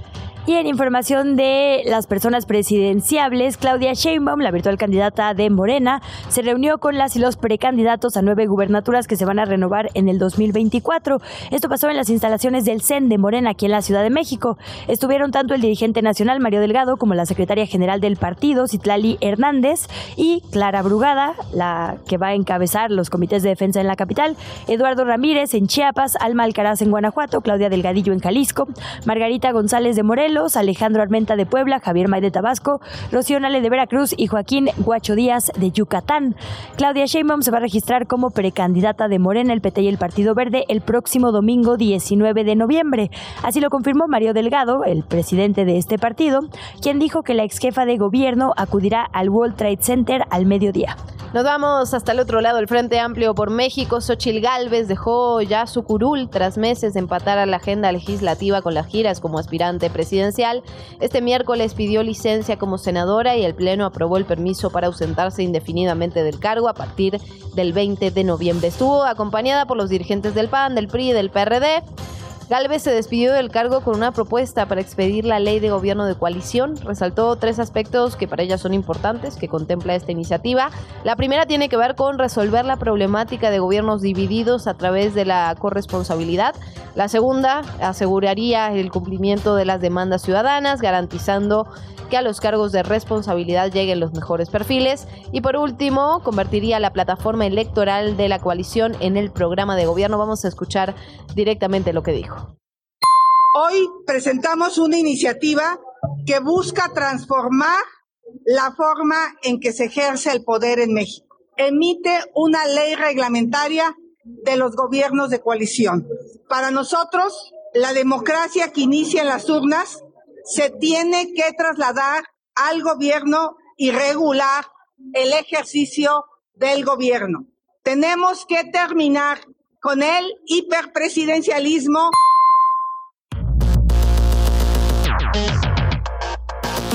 ¿Desayunaste? claro que no, Luisa. Porque vamos a hablar de comida. y luego vamos a hablar de la falta de comida. Creo que sin pensarlo no nos dimos cuenta de lo redondito que quedó este espacio. Luego lo vamos a platicar. Pero en principio hay que decir que el 16 de noviembre del 2010 la UNESCO declaró Patrimonio Cultural Inmaterial de la Humanidad a la gastronomía mexicana. Un, aplausito ahí, métanos desde la producción, no sean así. Eso, mero. ¿Tú desayunaste, Luisa? No, ahora me arrepiento. porque hablar de comida tiene tantas aristas, es tan bonito cuando eres mexicano o cuando eres latinoamericano en general. Sin lugar a dudas, la comida nos une y determina una gran cantidad de cosas que a veces ni siquiera nos damos cuenta. De eso y más vamos a platicar con la historiadora Sara Benítez, eh, también la creadora de Historia Chiquita. Sara, ¿cómo estás? Qué gusto saludarte. Hola, muy bien, muchas gracias. Aquí muy contenta de estar con ustedes platicando de este tema que también es de mis favoritos. Ay, pues bienvenida. Somos fans, por supuesto, de Historia Chiquita, así que emoción tenerte por acá. Y qué alegría. Digo, creo que en general podemos decir que el gusto por la comida es una cosa universal, ¿no? En este país. No hay quien diga lo contrario, pero no nos damos cuenta de qué tan determinante es, cuánto cuenta de nosotras y de nosotros como sociedad, de nuestra propia historia, con, a través de cuánta comida nos comunicamos también, ¿no? Con nuestro entorno. Este día que es tan importante, obviamente formado por la UNESCO, aunque muchos a veces lo atribuyen únicamente a la cocina de Michoacán, en realidad es también un esfuerzo por parte de un gran grupo de personas por reconocer que en México la comida nos une y obviamente forma parte de nuestra tradición, nuestra vida común y también de nuestras identidades y aunque tiene influencia de muchas otras culturas, evidentemente la comida mexicana que se consume hoy en el siglo XXI, pues es, es, es muy importante sobre todo también eh, como una actividad no solamente de la vida diaria, sino también de otros momentos de, de, de importantes de la vida de los mexicanos. Estoy hablando de días específicos como los 15 años, el Día de Muertos, la Navidad, la Semana Santa, que también son prácticas y, y, este y fiestas que en el caso de México muy específicamente son fiestas que se hacen en, en lo público, no son fiestas privadas que se hacen únicamente desde un, un grupo muy hogareño doméstico, sino también se hacen en la calle, ¿no? Entonces creo que es muy importante por eso este día. Y justo, Sara, de eso nos preguntábamos cuando, cuando empezamos a platicar sobre el día y cómo, cómo entrarle, ¿no? Desde la información, porque finalmente la gastronomía, la comida, la forma en la que se come también empieza a determinar ciertos aspectos de la sociedad que no tienen que ver exclusivamente con, con eso, ¿no? Empieza a determinar otro tipo de aspectos. Y ahí entiendo algunos ejemplos en la historia de esto. Sí, sí, sí. Bueno, hay, hay que entender que eh, la mayoría de la comida que consumimos el día de hoy es una modificación y obviamente yo le diría mestizaje de lo que fueron distintos distintas épocas de nuestra historia, ¿no? Porque si únicamente nos eh, dijéramos que la comida mexicana es tiene un gen completamente prehispánico, eh, hace a un lado a toda esta etapa virreinal de donde comenzamos a heredar también otras formas eh, de someter a los alimentos a nuevos procesos ya, y además hay nuevas especias que se incluyeron que hoy en día para un mexicano son fundamentales, ¿no? Entonces, sí, la, la comida en México tiene una parte muy prehispánica que es precisamente pues la entrada de estos productos que eran de este continente, que es la calabaza, el maíz, el frijol, el chile, que bueno, es el como la a ver, Sara, estamos teniendo algunos problemas con la comunicación. Vamos a pedirle a la producción que nos ayude a, a escucharte bien, porque no hay que perderse nada sobre este asunto, Luisa. Me parece muy importante. Por un lado, de cómo nos determina la comida, nuestra forma de relacionarnos con la sociedad, con el entorno, con la familia, con las amigues. Pero por otro lado, también cómo la geografía, digamos, ha impactado también en el tema, en el tema gastronómico. Es decir, yo que vengo de un país de pura llanura, de puras vacas, ¿no? Eso tiene Sí, tiene un impacto brutal. Y cuando no se tiene la proteína, ¿cómo hacemos? Pues nos reinventamos para conseguirla. Sara, creo que ya recuperamos conversación contigo. Adelante. Sí, Sí, sí, pues lo que estaba precisamente comentando era que gracias a, todos estos ingredientes que vienen del mundo prehispánico y del continente americano, como es el nopal y el cacao, pues la comida mexicana eh, va a ser muy enriquecida y más tarde con la entrada de los españoles se va a someter a nuevos procesos estos ingredientes donde vamos a comenzar a mezclarlo con leche al cacao, donde vamos a, a utilizar tamales pero se les va a poner otro tipo de carnes como son la de vaca, la de cerdo. Y también es muy importante hablar de estos movimientos sociales más cercanos a nuestros días, al siglo XX y siglo XIX, finales del siglo XIX, en donde a veces hay terrenos, territorios en donde no había acceso a la carne, como estos lugares que mencionabas ahorita geográficamente ricos en carne, había lugares o poblaciones que no tenían acceso a la carne y entonces la comida mexicana también se la ideó para encontrar nuevas recetas y en las cuales también tener este acceso a las proteínas a pesar de que no existía esa carne, ¿no? Entonces Como los chapulines, ¿no? O sea, de ahí, de ahí surge la necesidad, pues. Sí, o, o, más bien como hacer estas gorditas donde estamos mezclando el maíz con la haba o el maíz con el frijol, que aporta también una gran cantidad de proteína y es este rico en calorías para que las personas puedan seguir trabajando. Entonces, no quiero pues, politizar esta conversación, pero por eso, digamos, la defensa del maíz es tan fundamental para nuestra nación. No es un tema únicamente, digamos, de competencia económica, es literalmente identitario. Es correcto, y, y sobre todo hay que decir que eh, también este día de la importancia de la gastronomía mexicana radica con esto que menciona sobre la importancia del maíz, con que la inminente globalización, la modernización, van haciendo que se pierda drásticamente la supervivencia de estas costumbres y de este maíz que no es transgénico, que es maíz este orgánico, e, esta variedad de maíces, de colores, de formas de guisarlo, de consumirlo, que es tan importante y que da identidad a muchos pueblos y que incluso pues este obviamente los, los junta en la vida cotidiana para construir comunidad, ¿no? Más allá de pensar esta identidad mexicana, estas comunidades pequeñas que se juntan para convivir y que construyen también este tejido social que es tan importante en nuestro país para seguir perviviendo. Qué interesante, qué interesante esto que nos compartes, Sara. Agradecerte muchísimo que hayas platicado con nosotras esta mañana. Espero que sea la primera de muchas. Somos fan, como ya decía Luisa, de Historia Chiquita. ¿Dónde te seguimos? ¿Dónde te buscamos? ¿Dónde vemos tus, tus análisis y tu, cómo nos compartes la historia de nuestro país? Sí, claro, puedes seguirme en Instagram como Historia Chiquita, en, en YouTube también tengo un canal como Historia Chiquita y un TikTok igual, y este también tengo un libro que habla de comida, que se llama Historia Chiquita, los personajes, barrios y recetas que dan color y sabor a México, entonces si quieren entrarle más a recetas y comida y, e historias que se relacionan con eh, la gastronomía de nuestro país, pues Excelente adelante. regalo navideño, Wow, ¿no? Eh, Para explorar en familia esta temporada. Sí. Y bueno, por supuesto estamos recibiendo desayunos aquí en Parque Lira 156. El hambre que tengo ya no tiene ningún tipo de sentido ni techo. Sara Benítez, gracias, de verdad. No, hombre, a ustedes, hasta luego. La entrevista. ¿Ya estás grabando?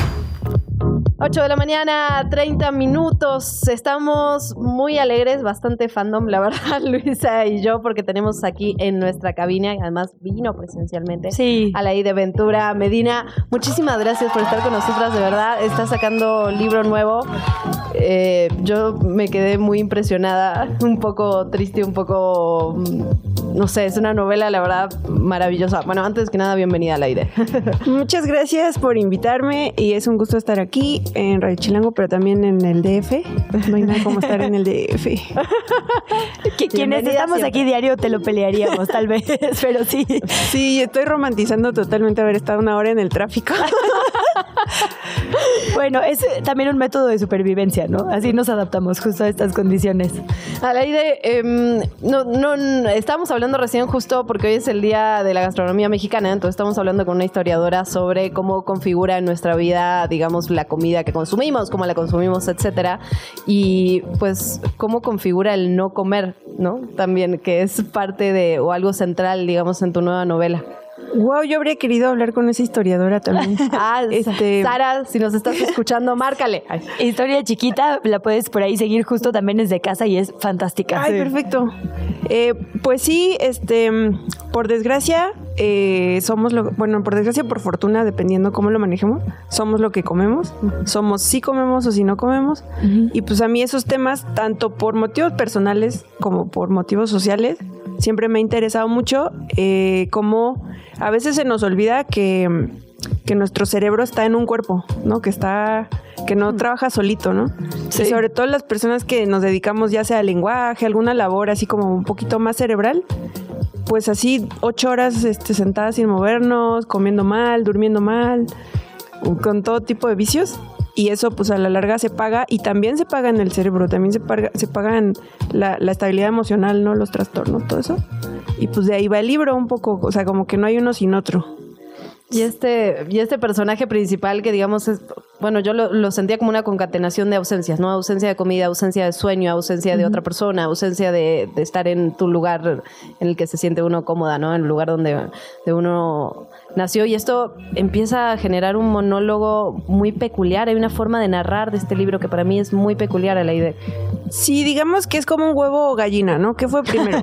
fue, primero fue mi ideación, o sea, mi rumiación obsesiva, porque mi, por un desequilibrio emocional que me lleva a lastimarme, ¿no? A no comer, a no dormir. O primero dejé de comer y dormir y me desbalanceé la química cerebral y entonces estoy ide- idiática, ¿no? Fijada. Entonces sí, pues la novela trata de eso. Es una chica que eh, su pareja se fue y entonces se tiene que enfrentar consigo misma, ¿no? Como dices, la ausencia te enfrenta al espejo, ¿no? Como, ¿qué hay adentro de mi cabeza? ¿Qué estoy sintiendo? Eh, ¿Por qué estoy en este lugar, ¿no? ¿Cómo llegué a este lugar, ¿no? Como el meme, ¿cómo es que llegué a este lugar? Y entonces los recuerdos, pues que son desobedientes, ¿no? O sea, que son bien caprichosos. Ella intenta, pues no es que intente, sino que su cerebro está fijado en Ana, que es su, su chica. Pero en realidad esa figura de Ana está más bien como opacando un montón de otros recuerdos, este, tanto ausentes como reprimidos, o sea, de todo, como en miles de capas subconscientes, no solo con los que sueña, sino a los que no se quiere asomar ni en sueños, ¿no? Y empiezan a aparecer y pues vienen como en un torrente, por eso la narración es así, ¿no? En frases cortas, como un, ahora sigue como un río, pues porque también el libro está situado en un río y este, y pues que va como hacia el desborde. A la idea, una vez Cristina Rivera Garza me dio un like y es como la anécdota de mi vida. Sobre ti escribió esto. ¿Qué librazo ha escrito? Eh, les saca las historias más íntimas de sus órganos y las más fieras del entorno que las ciñe. Entramos en el cuerpo y el territorio con ánimo de cuestionarlo todo.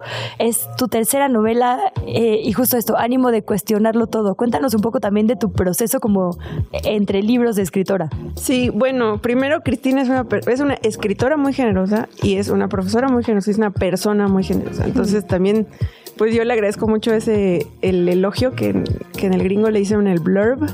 este sí, pues es mi tercera y, y y sí, sigue, o sea, sí estoy cuestionando también, quiero decir un poco mi escritura. O sea, sí intento, o sea, traigo nuevos retos, ¿no? No quería, yo sé que Entre los Retos fue un libro como bien, bien, ¿cómo decirlo?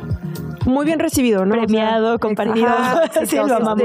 y eso pues es algo obviamente invaluable, ¿no? Yo lo agradezco mucho pero yo no quería hacer otros rotos. O sea, obviamente tiene de mí, obviamente pues es mi, mi, mi estilo, mi voz no me los puedo quitar, pero sí quise llevar el reto un poco más allá también pues porque es, eh, o sea, la escritura es un oficio, ¿no? Y también no se vale, este, no quiero decir estancarse, pero sí, sí también se vale jugar, ¿no? Y recordar que es un arte, o sea, que lo hago por gusto, porque yo elegí hacerlo, no, bueno, por gusto, por decisión más bien, ¿no? O sea, por necesidad, pero voluntariamente nadie me está obligando, ¿no? Nadie me está diciendo, este, ponte a escribir, ¿no? Yo, yo diariamente lo tengo que hacer, ¿no? Sí. Bueno, tal vez Cristina, porque como eres mi profesora, tal vez ella, pero no, no es cierto, ni siquiera ella. Este, este crossover de mujeres así en mi cabeza está como hermoso, ¿no? Sí, porque son absolutamente fundacionales para muchas de nosotras, la verdad, ¿no? Eh, para, digamos, nuestra generación de mujeres con este contexto mexicano, tener sus voces, la verdad es que ha sido pues un acompañamiento bien necesario, bien como íntimo y colectivo a la vez, ¿no? sí, sí, sí. Justo ahorita lo que hablabas antes de que entrara al aire, de, de mi grupo de mujeres, pues es lo que son mis mejores amigas y que más que amigas son mi familia, pues desde los blogs, o sea, Berenice Andrade, Cristina San Sofía y Isabel Zapata, yo las vengo jalando, ¿no? O sea, las vengo este, ¿cómo se dice? No jalando que yo las arregle, sino que vamos todas juntas, o sea, leyéndonos, comentándonos, compartiéndonos. Y, y sí, un coro de mujeres, ¿no? De eso se trata el libro también, como de. No, y además que irrumpen en diferentes lugares, ¿no? Con esta visión. Sí, sí, no lo puedes evitar. Y, y es que si no es con ellas, no es, no es. O sea, había un momento en el que bueno, yo cuando empecé a leer mujeres ya estaba grande, o sea, yo crecí leyendo señores, ¿no? Los señores del boom. Y uno de los primeros libros que leí fue precisamente Nadie me verá llorar de Rivera Garza. Sí. Y dije, ¿qué es esto? Esto es, esto es un game changer, ¿no? Y bueno, de ahí también quiero decir, como no, otro game changer es temporada de huracanes, o sea, que pone Veracruz en el mapa y dices, ay cabrón, esto... ay perdón, no, no, lo dice. dilo, dilo. Y dices, ay güey, esto se puede hacer, ¿no? Y luego, pues Silvia Aguilar y ya miles de etcéteras, ¿no? O sea, mis, mis, mis mujeres, o sea, tanto las que tengo cerca como físicamente, emocionalmente, pero también a las que leo y siento cerca porque las admiro, ¿no? Y en ese sentido la novela también es profundamente femenina, ¿no? Es un personaje femenino eh, principal, la madre, la abuela, la casera. Cuando aparecen los hombres por allá son los violentos que irrumpen, digamos, en, en la vida de las mujeres. Sí, sí, esta es una novela de mujeres. O sea, yo eso me lo planteé desde el principio, ¿no? Este es una novela de mujeres y como dices, los hombres están ausentes, pero están presentes por consecuencias, por, por, los hechos del, del, mundo. A la idea ahora sí que es duda, duda de lectora, lo siento, pero ¿cómo, ¿cómo planteas el final? Yo venía leyendo y leyendo y leyendo y para mí la resolución era una, ¿no? En mi cabeza solo había una resolución, no, no voy a decir cuál, pero no vamos a spoilear tanto ya tenías el final, llegas a él después, eh, me da mucha intriga eso, la verdad. Sí, este, ¿Cómo, ¿Cómo, podemos decirlo sin spoilerarlo? Pero sí, tenía que ser de esta manera. Esperanza, ¿no? Digamos, Yo no podía hacerlo de otra manera ya. O sea, hmm. ya lo había hecho. Es que tampoco quiero spoilerar el otro pero digo, ya no quería dejar, ya no quería dejarlo en en el pantano. es que no le puedes hacer eso a los personajes, ¿no? Ya los armaste, son, pues son, no, son de carne y hueso, pero sí son humanos, por lo menos contienen humanidad, ¿no? Entonces tienes una cierta responsabilidad. Y yo no podía hacerle eso a, a, mi personaje, o sea, tenía, tenía que darle algo. Y entonces le di eso. Le di algunos pocos destellos de luz, un poco de claridad y, Eso. Exacto, hasta ahí lo dejamos. Pero y además me encanta cómo conectas justo tus personajes mujeres con tu vida fuera de las páginas mujeres, o sea, como esto, ¿no? De siempre hay un arropo o un cuidado a mujeres y justo me parece interesante que aplaudes a otras mujeres que te van a acompañar en este proceso de presentación. ¿Podemos también hablar un poco de eso? Sí, por supuesto. Es que, es que así nos tocó a, a las escritoras de esta generación que yo no sé cómo se llamará, pero es- las de los blogs, ¿no? Las que, las que empezamos a escribir en blogs porque era el espacio en el que nos encontramos, nos leíamos. Entonces, sí, bueno, nos van a... pre- bueno, ¿puedo hacer el anuncio de la presentación de hoy? Por favor. A ver. Íbamos a llegar allá más Ah, adelante, pero adelántalo. Es que, No, dale, es que dale. para mencionar a Sí. Karina y a Fernanda, bueno, hoy en la increíble librería, a las 7 vamos a presentar el libro y me va a hacer el tremendo honor de acompañarme eh, Fernanda Melchor y Karina Sosa, que son dos escritoras gigantes, ¿no? Este, pues con una obra que, que, que yo siento que habla con la mía porque yo las, las admiro, ¿no? Y todo lo que lees, todo lo que escuchas te nutre. Entonces, este, pues sí, la verdad es que es un gusto enorme eso. Pero también sí, la novela está, eh, bueno, yo con Silvia Aguilar Seleni tengo una relación más allá de amistad de familia y ella es la que me saca las historias, ¿no? Ella es la que me arma la, este, la que, ahora sí, vamos a decir la que me sienta a escribir, ¿no? y de ahí además, eh, pues pasé por el Fonca donde me donde trabajé con Viviana Camacho y también ahí sí hay este, vamos a permitirle leyenda a los hombres, bueno, con Julián Herbert y con Antonio Ortuño. y luego Cristina también, porque ella fue mi lectora de tesis. Este, este libro fue mi tesis en la maestría en UTEP. Entonces, entre mis le- mi comité estaba Cristina, que también lo nutrió con comentarios. Y que también ha estado en eh, un proceso, creo que de experimentación como escritora últimamente, ¿no? Digamos, tuvo, eh, digo, este libro que ponerle palabras desde mi humildad es imposible, ¿no? El del Invencible Verano de Liliana, pero también El Mal de la Taiga, eh, había mucho, nunca me acuerdo ese título bien, Neblina, mucho Neblina, humo, no sé qué. no sé qué. Sí, Ajá, o sea, también ella está justo en una fase de experimentación que creo que ha influido de forma muy hermosa en muchas de nosotras y bueno, de ustedes ni me imagino. Sí, es que ella cruza este este límite entre ficción y no ficción. Y entonces, al apropiarse como de la primera persona en la búsqueda, pues estos libros, este, Autobiografía del Algodón y el de Rulfo, pues son muy de búsqueda y vienen como, podríamos decirlo que son no ficciones, aunque sí especulan y entonces sí tienen su parte de ficción. En contraposición con la, la novela más clásica, ¿no? Como, bueno, la magistral Nadie me verá llorar, que, o sea, sí se nota cómo, cómo van los pasitos, ¿no? Así hacia, el- hacia lo distinto. Y Eh, qué chistoso, también tiene escenas justo que tienen que ver con comer o no comer, con la relación del cuerpo con el entorno, ¿no? Sí, con el entorno, eso es bien importante, porque pues al final la comida viene de un lado, ¿no? Y también nosotras como elementos de un ecosistema, ¿no? O sea, dentro de un paisaje, pues también nos nutrimos de eso, o sea, de la temperatura, del- de, los, de los elementos atmosféricos, ¿no? Entonces, no es lo mismo provenir del desierto que provenir del, del trópico. Y no es lo mismo, este... De la costa que de la ciudad. De la costa Y que de la a una ciudad sola, ¿no? Como- llega el Aunque sí hay paralelismos, ¿no? Porque a mí me interesaba mucho, por ejemplo, esto de que, bueno, mi personaje viene de un pueblo azucarero, ¿no? Hay un ingenio azucarero que con todo lo bueno y lo malo, o sea, es un boom económico que levanta un pueblo, pero al mismo tiempo devasta el ecosistema. Pero ella llega a la ciudad, donde las reglas parecen ser muy distintas, pero encuentra paralelismos con que llega a una zona industrial. No, es que la- las ciudades no están delimitadas, ¿no? No se sabe dónde son, pero se intuye, ¿no?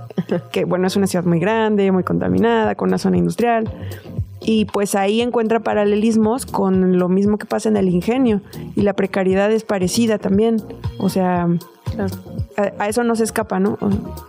A la idea de preguntarte eh, también por, el tema de, eh, veníamos hablando ya de temporada de huracanes y de- han- muchas de estas novelas han sido llevadas al cine últimamente, ¿no? El temporada de huracanes, la de Ortuño también, eh, Villalobos creo que también está por, por hacer esta transición.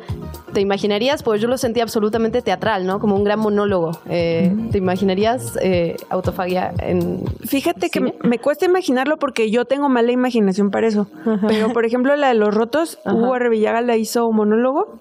Ya en escena me la pude imaginar, porque pues ya viéndola, ¿no? Pero a mí, a mí me cuesta mucho eso. De hecho, por ejemplo, leer en voz alta a mí me cuesta hasta hacer las voces. Siempre que me piden que lea, leo cachitos donde no hay diálogo porque me cuesta mucho.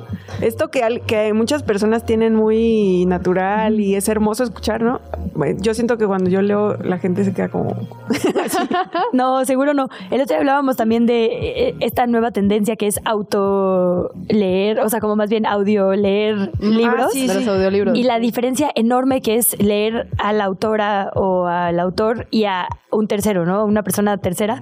La verdad es que con talento no narrativo, la voz es la voz, ¿no? Ahí Sí. valdría la pena. ¿Tú tienes audiolibros?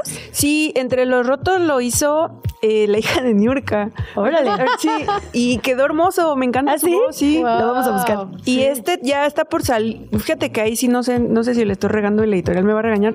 Si ya salió, Primicia. está por salir. Sí, pum, pum. Ahorita revisamos. Pero sí, sí, ya, ya, ya revisamos el casting y hace como un mes. Entonces yo pienso que igual no tardará mucho.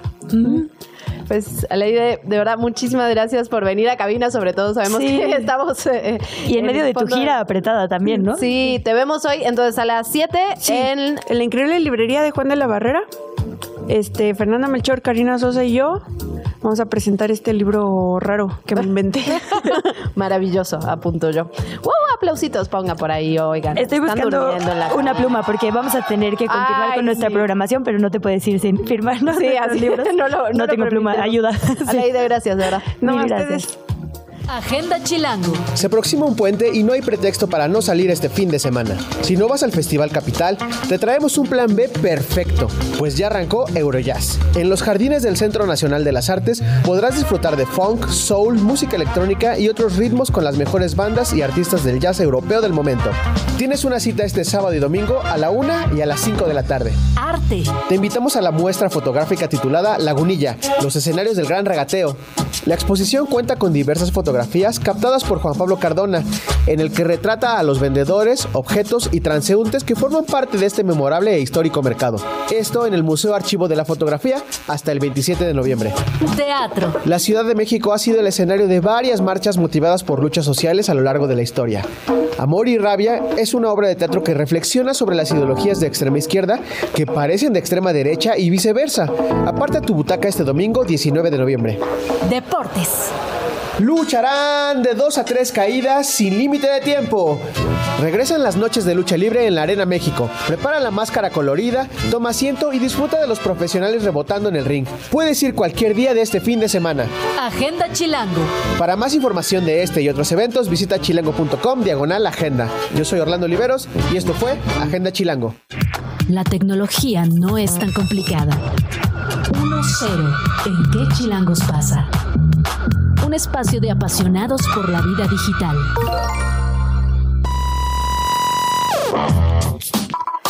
Ocho con 47. Eri Gutiérrez, ¿de qué hablamos hoy? ¿Qué trae 1-0? Buenos días. Buenos días. Este, de lo que vamos a hablar hoy es sobre la nomofobia o el temor a estar sin tu celular. No sé si les ha pasado que de repente salen y se les olvida el teléfono y es casi un ataque de pánico, ¿no? Sí. Ya no me acuerdo qué se siente porque no me ha pasado en años. O sea, ya es una extensión de mí. No, nunca salgo sin celular. ¿Ustedes sí? Cantú, pero qué, qué, qué- qué or- horrible. qué orden. Yo, a mí me pasa todo el tiempo y me la paso muy, muy mal, Eri.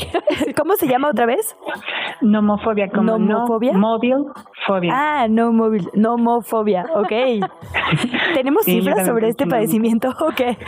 Eh, ¿Cómo? Disculpe. Sí, sí, como qué información hay sobre este padecimiento. Pues, por ejemplo, lo único es que hay investigaciones, por ejemplo, en Inglaterra, que señalan que hasta un 90% de la gente en Inglaterra reporta que duerme con su celular al lado, de que no lo apaga, de que aunque esté completamente llena la carga, lo sigue cargando por el temor de quedarse desconectado.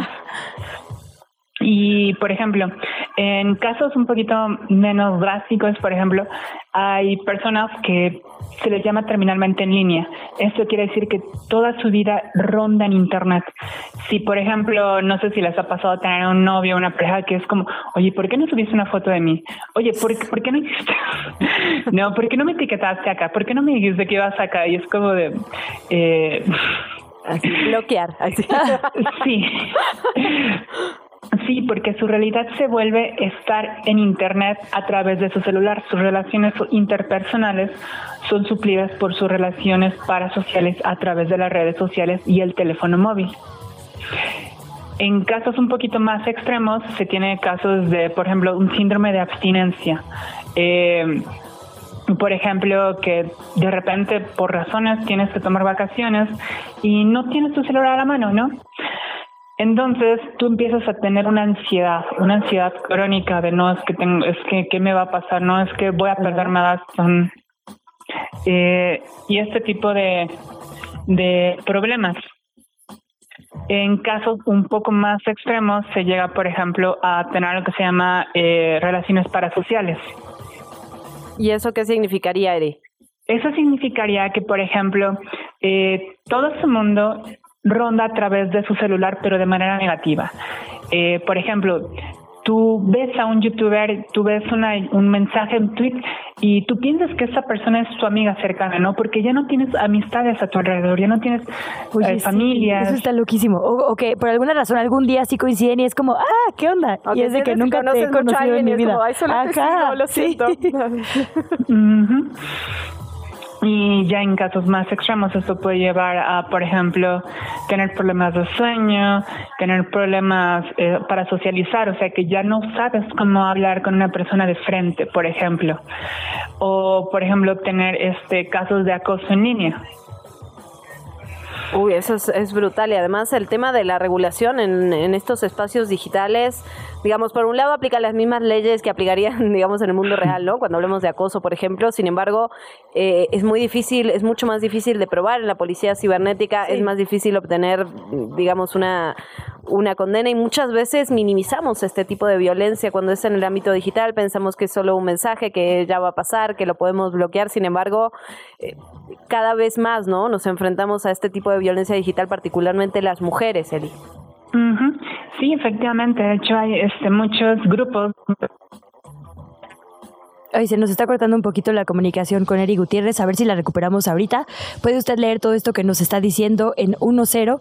Eh, es interesante volver, digamos, a estas cifras que nos dice de nomofobia. Veo eh, Asociación Psicoanalítica Mexicana, el 33% de las personas en nuestro país lo padece, me parece bajo. perdona. Absolutamente. Decíamos de todo, Eri, perdón, todo lo que involucra nuestra vida digital y eh, Luciana te planteaba esto, ¿no? De la dificultad, digamos, de lidiar con el acoso cuando es en un plano virtual. Y lo más terrible de este caso es que, por ejemplo, no hay un tratamiento específico. Hay formas de tratarlo, por ejemplo, con terapia conductual o, por ejemplo, con un acompañamiento psicológico, pero al no ser una, una enfermedad clínica detectada y reconocida, eh, muchas veces no tiene un tratamiento específico. Claro. Absolutamente, pues en realidad es algo con lo que vamos a seguir luchando, creo yo, y cada vez más, porque independientemente de nuestra propia, digamos, adicción, por ponerle de alguna forma, pues cada vez más cosas se resuelven a través del celular, ¿no? Desde el laboral, desde los estudios, etcétera, etcétera, etcétera. Entonces, creo que es algo que seguimos viendo y de lo que vamos a seguir platicando. Eri Gutiérrez, muchísimas gracias. ¿Dónde te leemos? ¿Dónde leemos más de estos temas? Pues en, todas mis redes, redes, sociales estoy como ERIVLT y en 10.com, que es donde usualmente publicamos ese tipo de información valiosa para la demás gente. Igual, este, algo importante que señalar es que la mayoría de la gente no tiene este tipo de nomofobia. O sea, si, si tienes el, el, Jesús en la boca porque te van a llamar de un trabajo, bueno, eso no es nomofobia. Pero si ya tienes una, una, una clara adicción, pues ya Miedo irracional, ¿no? Es la... Miedo irracional sería la palabra correcta. Bien, entonces, Ari, pues te seguimos leyendo. Muchísimas gracias. De nada, que tengan buen día. Igual. Qué interesante este debate que decía sobre si debemos considerar el teléfono una extensión de la persona o no, porque digamos para términos de para cuestiones de relaciones em, de con delitos por ejemplo o sea yo me quejé muchísimo ahora que fui a renovar mi línea telefónica de que me pedían mis huellas dactilares. Yo decía pero por qué tu compañía privada random me estás pidiendo mi información y justo me decían eso porque se cometen tantos delitos con el celular que es importante poderlo vincular a una persona física. Y yo decía bueno pero dónde está eso en la ley no dónde está eso en la ley y dónde se aplica digamos porque finalmente si si tenemos una impunidad de arriba del 90% de los delitos delitos del- de la vida real, ahora sí, en los delitos digitales la impunidad aumenta, ¿no? Es muy difícil de rastrear, es muy difícil de Sí. probar, es muy difícil de ir, porque eh, gran parte de lo que juega en las redes sociales es el anonimato al final. El otro día tomé un curso, bueno, el otro día, ¿eh? hace no sé cuánto, pero justo con alguien que nos hablaba de transparencia y nos decía, por ejemplo, en los órganos internos de control, estas oficinas como justo de, pues, chequeo interno en gobierno, si tú mandas un mail diciendo, "Mm, voy a robarme 25 millones de dólares desde tu oficina, la, pros- la probabilidad, digamos, las herramientas que tiene el órgano interno de control para sí acusarte son mínimas, porque dicen, tienes que probar que fuiste tú. Aunque la cámara te vea entrando a esa hora, más bien la cámara tendría que registrarte a ti en tu computador escribiendo eso. Es decir, ese correo. todo el marco legal está hecho para, como dices, este círculo de impunidad. Digo, está difícil, pero pues hay que empezarle por algún lugar, sobre todo con esto que nos compartía Eri, ¿no? Querida Luisa Cantú, estamos llegando al final de este espacio. Antes nos vamos rapidísimo con información de última hora. Pedro Sánchez eh, fue reelecto como presidente del gobierno de España. Eso por un lado en materia internacional. La cara de Luisa Qué Cantú nos temazo. dice No, todo. es que, mira, si nos quejamos de la política y las revoltijas aquí en México, España dice quítate que ahí voy. Sí, no, lo de Flavia Lo- lo lo vamos a hablar más adelante, sin lugar a dudas, durante esta próxima semana. Y también estalló la huelga en 20 planteles del Colegio de Bachilleres. Los trabajadores están demandando incremento salarial. Ya hablábamos de estas protestas de maestros y maestras. Ahora estallan los planteles de bachilleres de esta capital. Estaremos al pendiente, Luisa. Así es, con eso nos vamos. Hasta mañana. Esto fue ¿Qué chilangos pasa? Conducido por Luisa Cantú y Luciana Weiner. Una producción de Radio Chilango. Escucha un nuevo episodio de lunes a viernes en tu plataforma de podcast favorita.